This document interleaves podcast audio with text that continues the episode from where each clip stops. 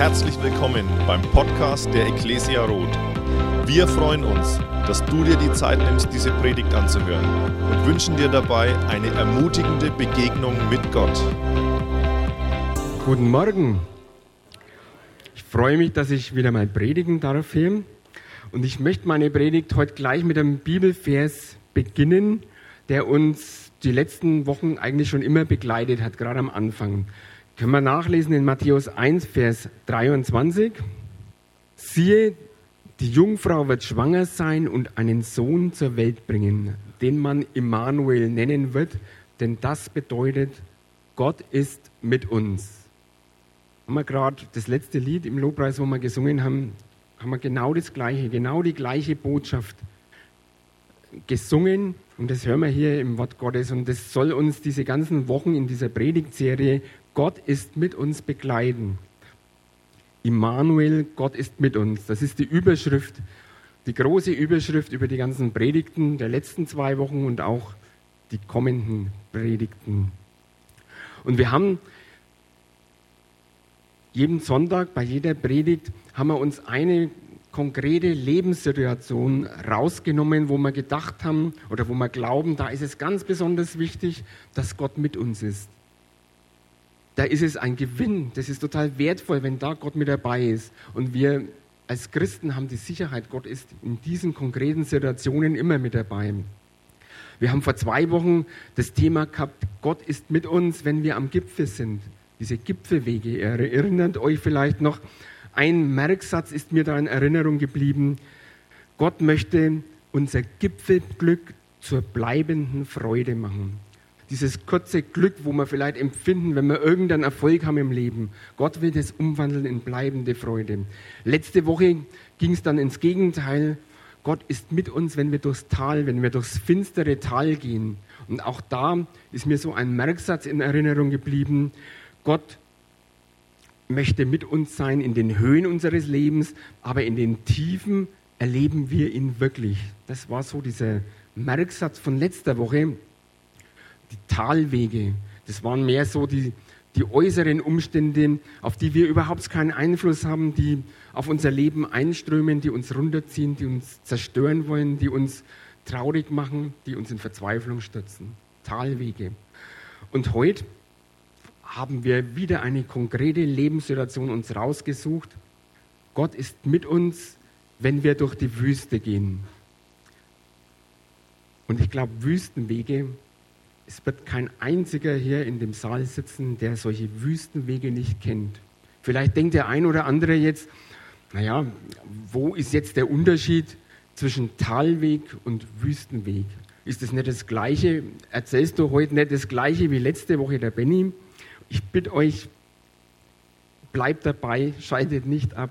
Ich versuche, dass ich den Unterschied hier herausarbeite und dass wir vielleicht zur Hälfte der Predigt genau wissen, okay, da ist ein Riesenunterschied.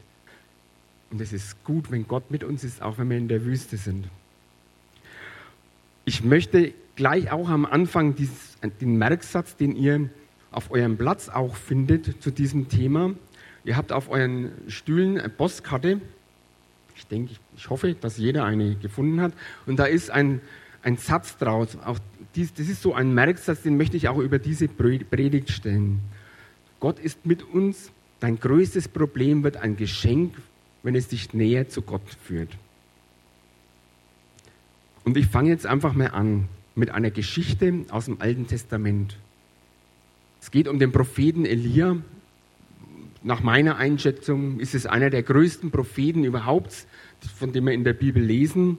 Er hat Gott erlebt wie kein anderer also ich glaube, wie kein anderer Mensch, der jemals über die Erde gegangen ist, hat, hat Gott, also hat Elia Gott erlebt, das im persönlichen Bereich. Das fasziniert mich, wenn ich denn seine Geschichte immer wieder lese. Und die Begebenheit, um die es heute geht, können wir nachlesen in 1. Könige Kapitel 18 und Kapitel 19. Das ist ein langer Text und den will ich jetzt nicht lesen, aber ich will ihn euch einfach so kurz einmal skizzieren und erzählen.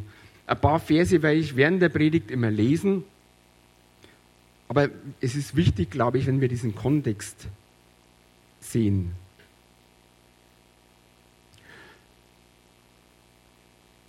Ich habe das überschrieben, diesen ersten Punkt, die Resignation des Propheten Elias trotz vorangegangener Siege. Und es ist mir so aufgefallen, wenn jemand in die Wüste geführt wird, wenn jemand einen Wüstenweg geht, dann ist es ganz oft so, dass er vorher einen Gipfelweg gegangen ist, dass er ganz oben war, dass er Erfolg gehabt hat, dass, er, dass ihm vieles gelungen ist, dass er wirklich voller Freude und Power war. Und ganz plötzlich, er kann sich selber nicht erklären, ist er in der Wüste und fühlt sich komplett allein. So ist es dem Propheten Elia gegangen. Der Elia hat, äh, Elia hat ungefähr so 780 vor Christus gelebt und gewirkt. Diese Geschichte, wo wir da nachlesen können in 1. Könige 18, spielt sich auch ungefähr 770 vor Christus ab. Im Land Israel, das war in zwei Reiche gespalten, in diesem Nordreich Israel herrschte ein völlig gottloser König. Er hieß Ahab und er hatte eine noch gottlosere Frau, die hieß Isabel. Und die beiden, die schafften praktisch ihren Glauben an Gott im ganzen Volk ab und die führten eine neue Religion ein, diesen Baalskult. Eine fürchterliche Religion. Ich habe ein bisschen nachgelesen. Baal, da wurden die Menschen gezwungen, die Frauen zur Prostitution gezwungen, die Menschen wurden gezwungen, ihre Kinder zu opfern dem Baal. Also eine, einfach eine schreckliche Religion. Und diese diesen Glauben, diesen Götzenkult, den brachte die Isabel, also die Frau vom Ahab, mit in das Land und hat dann angefangen, der Ahab ist da voll mit drauf abgefahren und die haben dann angefangen, wirklich die ganzen Nachfolger Gottes zu verfolgen. Die haben die Propheten Gottes getötet. Der Ahab hat Elia im ganzen Land suchen lassen. Er wollte ihn umbringen. Also Elia war wirklich in Todesgefahr. Und in diese Situation hinein spricht Gott zu Elia, geh zum Ahab und sag ihm, dass er auf falschem Weg ist und prophezei ihm eine Dürre im ganzen Land. Und der Elia war kein Hasenfuß. Dieser Mann machte sich auf und suchte den König, obwohl er genau wusste, der sucht mich und er will mich umbringen. Er ging zum König und sagte ihm, pass auf, auf mein Wort hin wird es nicht mehr regnen. Und erst wenn ich wieder was sage, wird es regnen im Land. Du musst umkehren. Und es war dann tatsächlich so, es hat drei Jahre nicht geregnet. Und was das bedeutet für ein Land, wenn es drei Jahre nicht mehr regnet, das könnt ihr euch vorstellen. Alle, die ein bisschen Ahnung haben von Ackerbau und Viehzucht, hätte ich schon gesagt, also von, von Landwirtschaft, wenn es nicht mehr regnet, kann nichts mehr wachsen, die Folge, die Menschen müssen hungern. Und es war dann tatsächlich so, in Israel war eine große Not und Ahab kehrte nicht um. Isabel kehrte nicht um. Sie blieben bei diesem fürchterlichen Götzenkult, verehrten weiter den Baal. Sie hatten 400 Baalspriester ins Land geholt oder ausgebildet und zusätzlich nochmal 350 50 Priester für die Göttin Astarte. Also sie waren weiter auf einem gottlosen Weg. Und dann kam Elia wieder und suchte wieder den König Ahab aus. Er begab sich wieder todesmutig in Todesgefahr. Ich erkläre das oder erzähle das deshalb so ausführlich, weil das, was dann später kommt, ist umso erstaunlicher. Der Mut Elias hier, er ging immer wieder zum Ahab. Der Ahab begrüßte ihn so, bist du wieder da, du Mann, der Israel ins Unglück stürzte? Und Elia antwortet ihn, nicht ich habe Israel ins Unglück gestürzt, sondern du, König. Und dann macht er, legt er noch eins drauf, der Elia, und sagt, und jetzt ruf deine ganzen Baalspriester und alle Priester, die du hast, diese gottlosen Männer, ruf zusammen und wir werden jetzt einen Wettstreit machen. Also Elia, ich habe mir das so vorgestellt, Elia steht da ganz alleine und fordert praktisch diese Priester heraus zu einem Wettstreit, wer den richtigen Gott hat. Also es ist schon abgefahren. Und wenn ihr jetzt hört, was, was der Elia, auf was er sich da eingelassen hat und was er davor hatte, das wird noch viel ja, verrückter, kann man jetzt sagen. Die, der Ahab hat sich darauf eingelassen, hat seine ganzen Priester zusammengeholt, diese 400 Baalspriester. Und dann sagt der Elia, und jetzt passt auf, wir werden jetzt jeder seinem Gott ein Opfer darbringen ich werde meinem Gott, dem lebendigen Gott, ein Opfer darbringen. Und ihr könnt eurem Baal ein Opfer darbringen. jeweils einen Pfarren. Ich weiß gar nicht, was das genau ist. Irgend, irgendeine Kuh wahrscheinlich. Ja, ist ja auch egal. Diese Baalspriester ließen sich darauf ein und dann sagt der Elia noch was Verrückteres. Er sagt, also wir werden für dieses Tier, für diesen Pfarren sorgen, wir bauen den Altar, aber fürs Feuer muss jeweils unser Gott sorgen. Und dann habe ich mir gedacht, das ist ja völlig, völlig crazy. Das ist ja, ich habe dann so überlegt, was könnte man da als Beispiel hernehmen aus unserem heutigen Leben, dass man sich einfach mal bewusst macht, was das für ein Wahnsinns ja, Glaubensschritt oder für eine, er fordert ja Gott eigentlich heraus. Also ich, das ist schon der Hammer gewesen. Ich habe mir so ein Beispiel überlegt, wer von euch hat ein Auto? Wahrscheinlich alle. Welches Auto hat weniger wie 100 PS? Joni, wie, wie viel PS hat dein Auto? Keine Ahnung. Also wenige. Jetzt stellt euch mal vor, der Joni kommt her und sagt, kommt zum Pastor Benny und sagt, Benny, Gott hat mir gesagt, ich soll beim Formel 1 gegen die ganzen Formel 1 Rennfahrer starten mit meinem Auto. Gott hat mir gesagt, ich soll das machen. Aus irgendeinem Grund. Und jetzt versetzt euch mal in die Lage von Benny. Oder denkt selber nach, was denkt, würdet ihr über den Joni denken, wenn er sowas machen würde? Das ist ja völlig verrückt, würde man sagen. So kann ich Gott doch nicht herausfordern. Und genau das hat dieser Elia gemacht. Ich meine, gut, die Baalspriester waren auch in der schwierigen Situation. Sie haben ja das Feuer auch gebraucht. Aber trotzdem, es ist also ich war völlig, also es hat mich richtig fasziniert, wie ich das gelesen habe, was dieser Elia für einen Glauben hatte. Also der hat es nicht einfach so leichtfertig gemacht, ja, probieren wir jetzt einmal, sondern er hatte den festen Glauben, Gott ist mit ihm. Und dann ist es losgegangen, die haben tatsächlich, also die, diese Baalspriester haben angefangen mit diesem Opfer und haben dann eineinhalb Tage lang zu Baal geschrien und gebetet und was weiß ich, was sie alles gemacht haben ist natürlich kein Feuer vom Himmel gefallen. Und dann ist der Elia gekommen, hat einen Altar gebaut, hat das Opfer draufgelegt, dann hat er zum Volk noch gesagt, und jetzt gießt Wasser. Die haben drei Jahre Dürre hinter sich. Wasser war damals ein kostbares Gut. Jetzt gießt Wasser über den Altar. Und dann haben sie so viel Wasser da drüber gegossen, dass rings um den Altar sogar noch ein Wassergraben befüllt wurde. Und dann fing Elia an zu beten und er erlebte und das ganze Volk erlebte, wie Gott ihm antwortete und wie Feuer vom Himmel fiel und dieses Opfer annahm.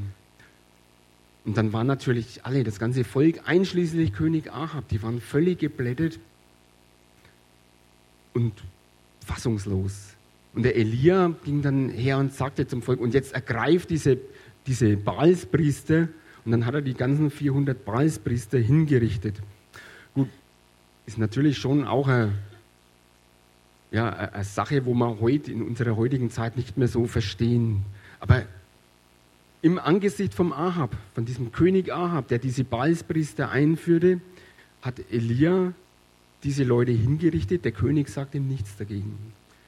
Und dann ging er zum König Ahab und sagte, und jetzt kannst du darauf warten, es wird wieder regnen. Und dann fing er an zu beten. Also der Elia ging auf einen Berg und fing an zu beten und tatsächlich, es zeigten sich Wolken am Himmel. Und dann sagte er zu dem König Ahab, und du kannst jetzt deinen Wagen anspannen, fahr in die Hauptstadt, es wird jetzt bald regnen, richtig stark regnen.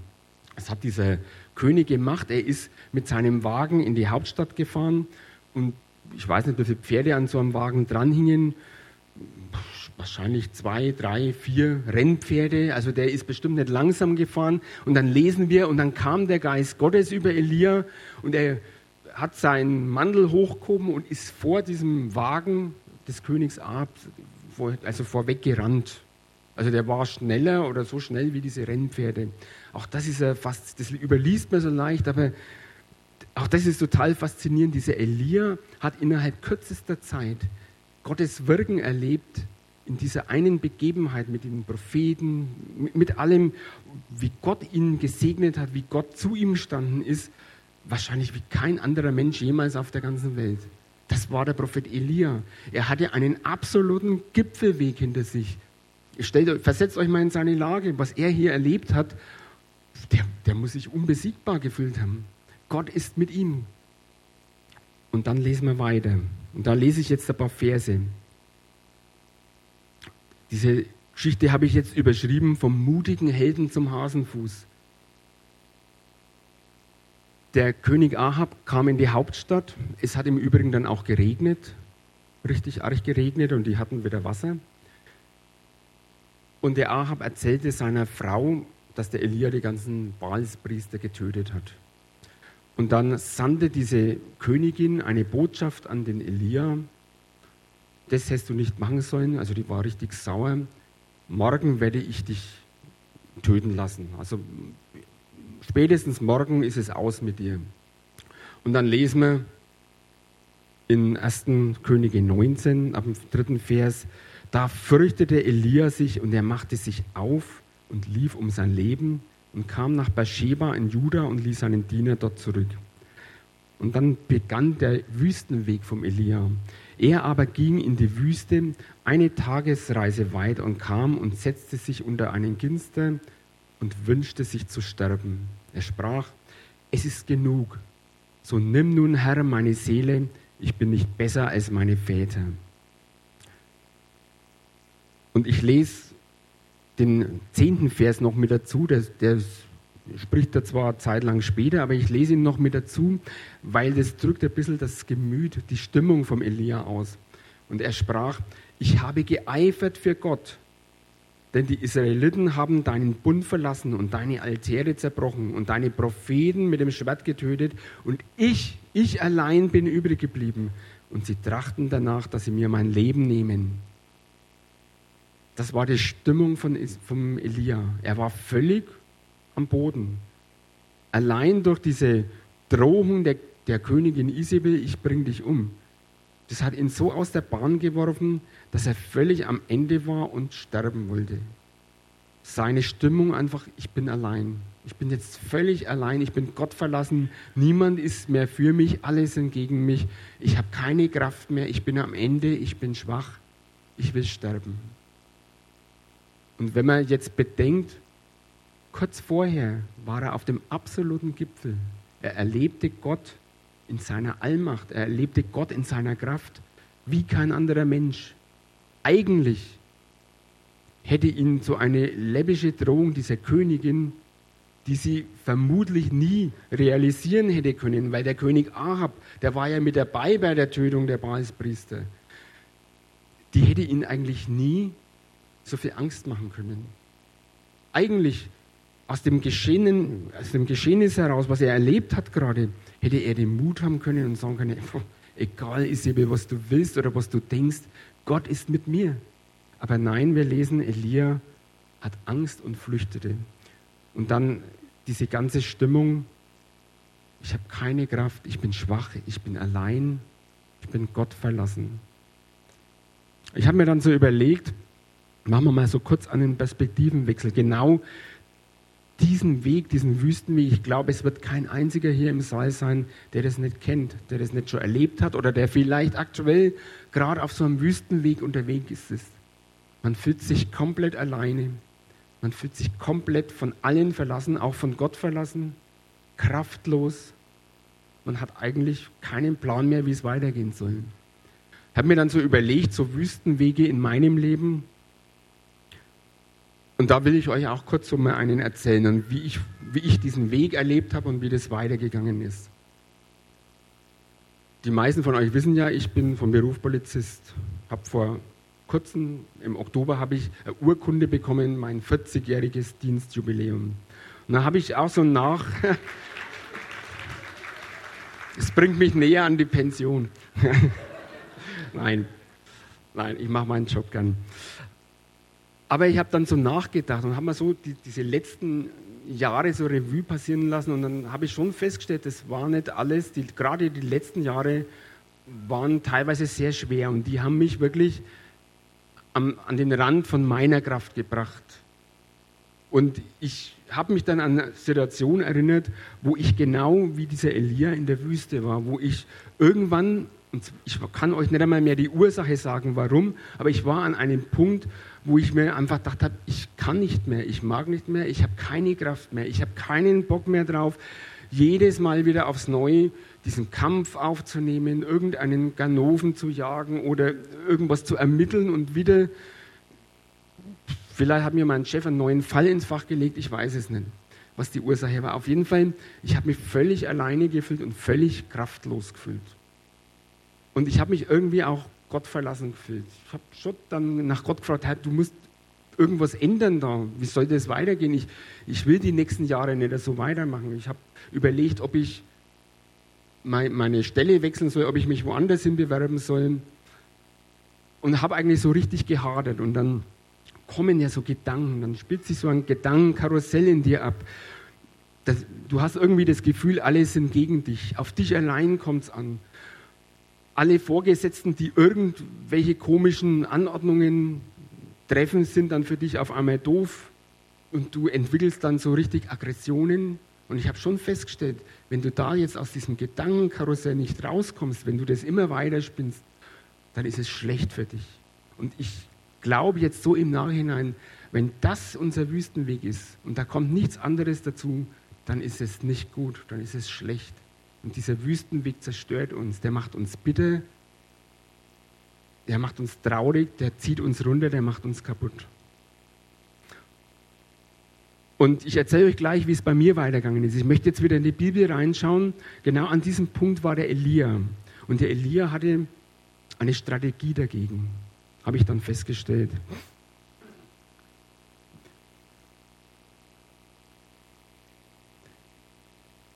Strategie ist vielleicht ein bisschen hochgegriffen, aber wir lesen, ich lese jetzt da wieder ein paar Verse aus dem Kapitel 19 und es geht an mit diesem Vers 3. Also wir haben gehört, der Elia lief bis nach Berseba. Ich weiß nicht, wie lange er da gebraucht hat, aber er war eine Zeit lang in der Wüste und ihm ist es genauso gegangen, wie es mir, wie ich es gerade geschildert habe.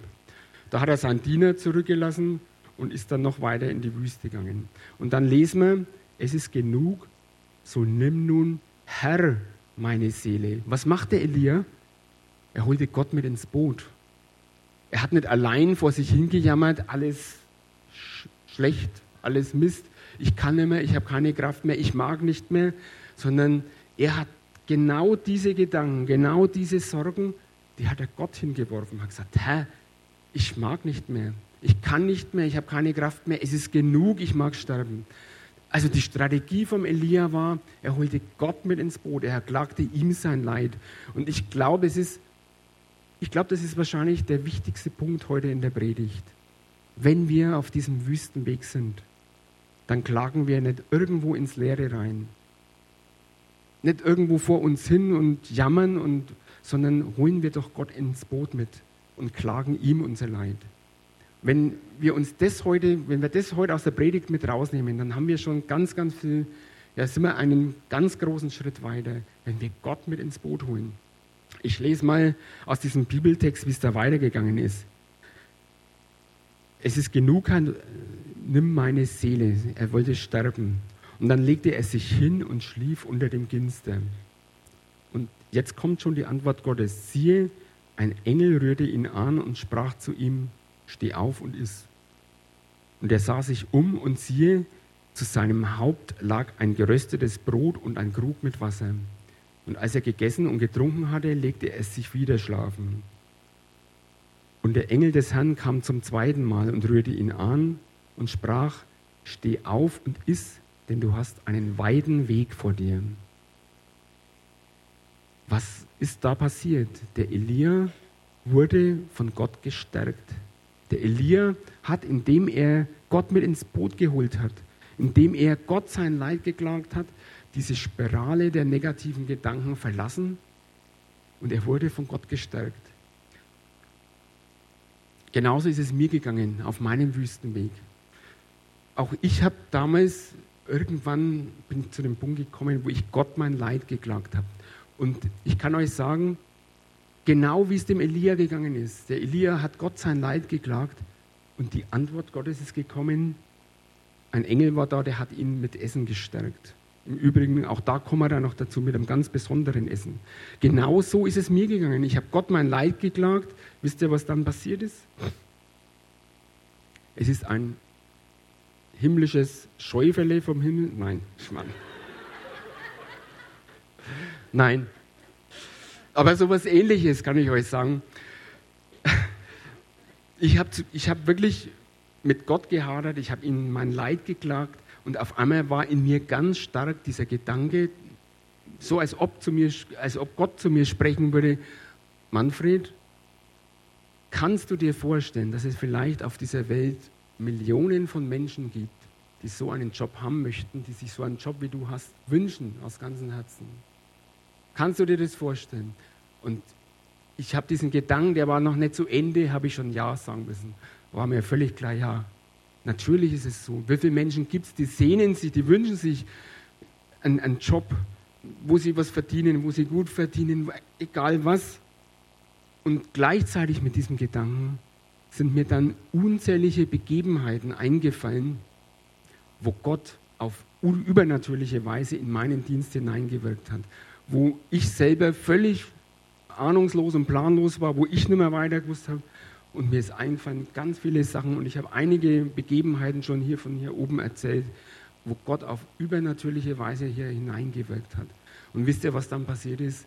Mein Klagen hat sich in Lobpreis verwandelt. Wo, wo ich eigentlich Gott nur, Gott nur danken konnte, wie er mich führt, wie er ja in meinem Leben vorangeht. Das ist Wüstenweg. Und man könnte jetzt Amen sagen und der Wüstenweg wäre hier zu Ende und ich bin wieder draußen aus der Wüste. Aber wie wir schon lesen, der Engel hat zum Elia gesagt, steh auf und iss, du hast noch einen weiten Weg vor dir. Und so ist auch der, diese Fazit aus diesem Punkt heraus, bevor Gott uns noch tiefer in die Wüste schickt, stärkt er uns. Der Elia, den sein Wüstenweg ist jetzt erst losgegangen, richtig. Aber vorher wurde er von Gott gestärkt und ich lese jetzt einfach einmal weiter in diesem Kapitel 19 nochmal ein paar Verse. Also nachdem der Elia gegessen hat und von Gott gestärkt wurde, er stand auf, aß und trank und ging durch die Kraft der Speise. Ihr erinnert euch, was ich vorgelesen habe, der Elia bekam Brot, ein geröstetes Brot und einen Krug mit Wasser. Er ging durch die Kraft der Speise 40 Tage und 40 Nächte bis zum Berg Gottes, dem Berg Horeb. Und er kam dort in eine Höhle und blieb dort über Nacht. Und siehe, das Wort des Herrn kam zu ihm. Was magst du hier, Elia? Der Herr sprach, und dann klagt ihm Elia nochmal sein Leid und sagt, ich bin allein übrig geblieben und so weiter. Und dann sprach der Herr, geh hinaus, tritt hin auf den Berg vor den Herrn. Und siehe, Gott ging vorüber. Ein großer, starker Wind, der die Berge zerriss und die Felsen zerbrach kam vor, vor dem Herrn her, aber Gott war nicht in diesem Sturm. Nach dem Wind kam ein Erdbeben, aber Gott war nicht im Erdbeben. Nach dem Erdbeben kam ein Feuer, aber Gott war nicht im Feuer. Und dann nach dem Feuer kam ein stilles, sanftes Sausen. In einer anderen Übersetzung heißt, nach dem Feuer kam der Ton, der Ton des Schweigens heißt in einer anderen Übersetzung. Das ist auch eine interessante Redewendung. Was ist hier passiert? Der Elia ging 40 Tage und 40 Nächte weiter in die Wüste hinein. Und ich bin jetzt völlig überzeugt davon, jetzt war es kein Wüstenweg mehr, so wie wir uns das vorstellen, voller Trauer, voller Schwäche, voller Mutlosigkeit, sondern jetzt war es ein Weg voller Kraft. Der hat 40 Tage und 40 Nächte laufen können. Voller Kraft. Und jetzt wurde dieser Wüstenweg zu einem Weg der Stille und zu einem Weg der Besinnung. Und jetzt kommen wir eigentlich zu dem eigentlichen Sinn, zu dem eigentlichen Grund, warum Gott uns ganz oft in die Wüste führt. Er will uns in die Stille bringen. Er will uns so weit bringen, dass wir über unser Leben nachdenken. Er will uns irgendetwas sagen. Das ist der eigentliche Grund eines Wüstenwegs. Das durfte der Elia erleben. Zuerst wurde ihm einmal klar gemacht, wie schwach er ist, dass es nicht auf ihn ankommt. Und dann durfte er durch die Kraft Gottes 40 Tage und 40 Nächte in der Wüste ja, rumlaufen. Das ist auch interessant, diese Zahl 40. Habe ich mir überlegt, ich habe so mal nachgeschaut. In, Elia hat er gestartet von Berseba aus und ist dann zum Berg Horeb. Das sind im ungünstigsten Fall ungefähr 400 Kilometer. Jetzt kann man ja nachrechnen, wie lange man dazu braucht. Auf jeden Fall keine 40 Tage und 40 Nächte, wenn man ununterbrochen läuft. Dann schätze ich ja mal, wenn man ganz langsam läuft, dann ist man spätestens nach fünf Tagen, hat man diese Strecke zurückgelegt. Der Elia war aber 40 Tage und 40 Nächte unterwegs. Und wenn wir jetzt in die Bibel reinschauen, auch das ist ein interessanter Aspekt, das Volk Israel war 40 Jahre in der Wüste unterwegs. Jesus war 40 Tage in der Wüste und hat gefastet. Und ich habe dann ein bisschen so nachgeschaut. Es gibt ja in der Bibel eine Zahlensymbolik. Das bedeutet einfach, dass im Hebräischen, aber auch im Griechischen jeder Buchstabe auch irgendwie eine, einen Zahlenwert hat. Und die Zahl 40 ist so in der biblischen Zahlensymbolik steht die immer für Reife, für Prüfung und für Entscheidung. Und ich habe mir dann so gedacht, genau das ist es. Genau das ist der Sinn des Wüstenwegs. Gott will uns in die Wüste führen, weil er uns in die Stille führen will, weil er uns dazu bringen will, dass wir über anfangen, über unser Leben nachzudenken. Und es kann bei jedem Einzelnen völlig verschieden sein. Der andere, eine muss vielleicht überlegen, ob er seine Prioritäten in seinem Leben neu sortieren muss. Der andere muss irgendeine Entscheidung treffen und muss darüber nachdenken. Der andere muss über sein Leben allgemein nachdenken. Was ist gut, was ist schlecht? Vielleicht einfach mal die Vergangenheit reflektieren. Was ist gut gelaufen? Was muss ich besser machen? Oder vielleicht einfach mal nach dem Willen Gottes für mein Leben fragen.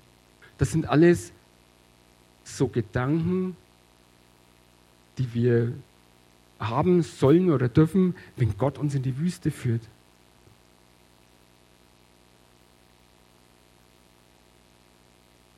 Ich habe mir hier so aufgeschrieben, dieser Weg der Stille, also der Wüstenweg, der sich in einen Weg der Stille verwandelt, das kann ein Weg der Neuorientierung sein, ein Weg der, des Prioritätensetzens, ein Weg der Selbstreflexion, ein Weg der Umkehr, ein Weg von Entscheidungen, aber auch ein Weg des Erkennens des Willens Gottes. Und weil wir gerade gelesen haben, wie Gott dem Elia ja, gezeigt hat, wo er ist auf diesem Wüstenweg. Er war nicht im Sturm, er war nicht im Feuer, er war nicht im Erdbeben, sondern er war in dem stillen, sanften Säuseln des Windes. Gott wollte dem Elia einfach demonstrieren, hör mal her, ich habe dich hier in die Wüste geführt, weil ich will, dass du über was nachdenkst. Also es gibt der Text nicht her, über was der Elia nachdenken sollte. Gott hat ihm gesagt, zum Beispiel, du, du sollst als Nachfolger, also dann im Nachgang hat er ihm gesagt, du sollst als Nachfolger den Elisa für dich aussuchen und berufen. Also er hat den Elia praktisch abberufen als Propheten. Vielleicht sollte er über sein Ende nachdenken, ich weiß es nicht gibt der Text nicht richtig her. Aber Gott wollte den Elia an den Punkt bringen, wo er nachdenkt, wo er zur Besinnung kommt, wo er sich neu orientiert. Und dann hat er, und diese Demonstration, dass er in der Stille ist, Gott, wollte ihm sagen, du, pass mal auf, Elia, ich bin da, ich bin da bei dir, aber ich halte mich jetzt bewusst zurück, weil ich will, dass du nachdenkst. Ich will, dass du eine Entscheidung triffst. Ich will, dass du dein Leben überprüfst, ob alles gut läuft oder ob es schlecht läuft. Ich halte mich jetzt bewusst zurück, aber sei dir gewiss, ich bin ganz nah bei dir. Auch das drückt dieses, dieses Bild aus, was Gott hier dem Elia zeigt. Er ist in der Stille, in diesem stillen, sanften Säuseln des Windes, heißt es. Gott muss in so einer Situation nicht zu dir schreien. Stellt euch vor, wenn Gott ganz nah bei dir ist, muss er dich nicht anschreien. Wenn du mit irgendjemandem ganz nah zusammen bist, muss er dich nicht anschreien, sondern du weißt, er ist ganz nah hier. Elia war am Herzen Gottes. Und es hat genügt, es hat dem Elia gereicht zu wissen, Gott ist jetzt bei mir. Ich brauche jetzt nicht irgendwo dieses laute Reden Gottes, sondern Gott will jetzt was ganz anderes von mir. Und mir ist es so wichtig geworden, als ich mich so auch auf die Predigt vorbereitet habe, dass, dass uns das klar wird. Wenn Gott uns in die Wüste schickt, und ich glaube, dass ganz viele Wüstenwege, die wir gehen, das schickt uns Gott ganz bewusst hin. Er will nicht, dass wir dann in diesen negativen Gedanken verharren und das immer weiter spinnen, sondern er will, dass wir, dass dieser Wüstenweg zu einem Weg der Stille und Besinnung wird.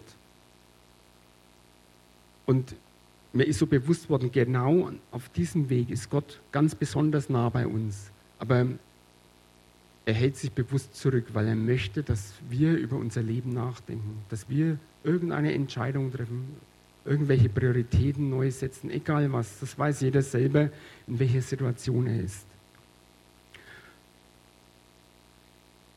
Und von diesem Gedanken her, aus diesem Aspekt heraus, möchte ich nochmal an, an unseren Merksatz erinnern, den ich zum Anfang vorgelesen habe und der auch auf diesen Postkarten abgedruckt ist.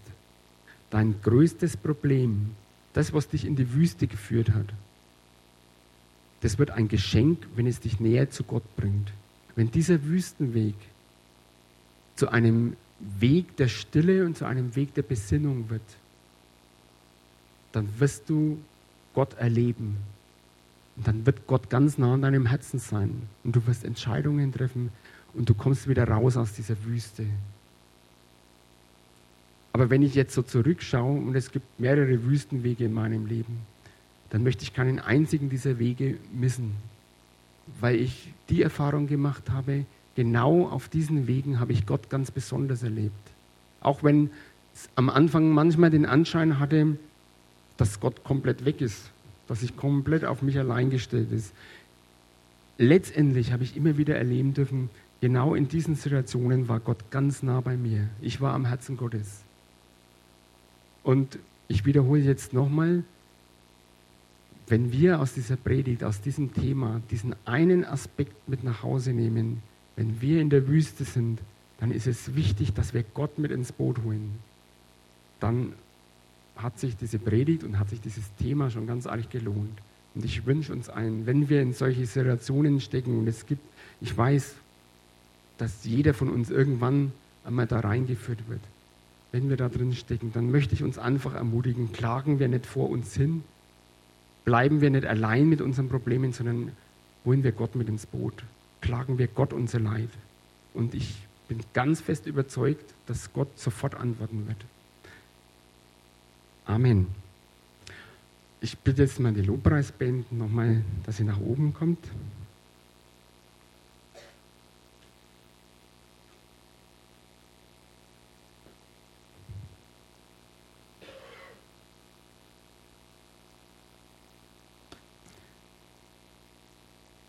Ich habe mir so überlegt, wir machen heute den Aufruf mal ein bisschen anders.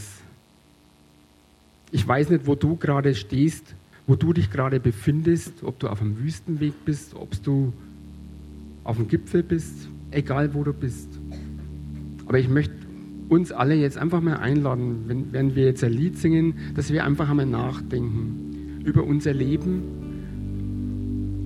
und vor allem über diesen, über diesen einen Aspekt. Wenn ich in der Wüste bin, ist es wichtig, dass ich Gott mit ins Boot hole. Und ich möchte euch einladen, während des Liedes einfach, dass ihr einfach beginnt, euer, eure Klage, eure Not, eure Sorge einfach Gott mal zu bringen und sagen, Gott, bis jetzt habe ich dich außen vor gelassen, aber ich, ich bring dir jetzt, ich werfe dir das jetzt alles vor die Füße, jetzt mach was draus.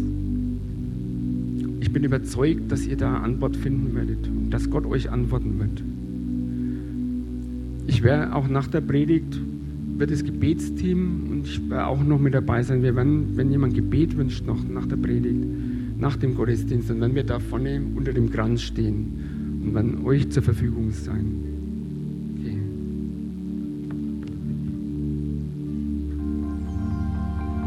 Wir hoffen, dass dir diese Predigt gefallen hat und dich in deinem Leben mit Gott stärkt. Außerdem wollen wir dich gerne besser kennenlernen. Dazu bist du herzlich eingeladen, unsere Sonntagsgottesdienste um 10 und 17 Uhr zu besuchen. Schau doch mal auf www.ecclesia-rot.de vorbei oder auf den sozialen Medien unter Ecclesia Rot. Wir freuen uns auf dich.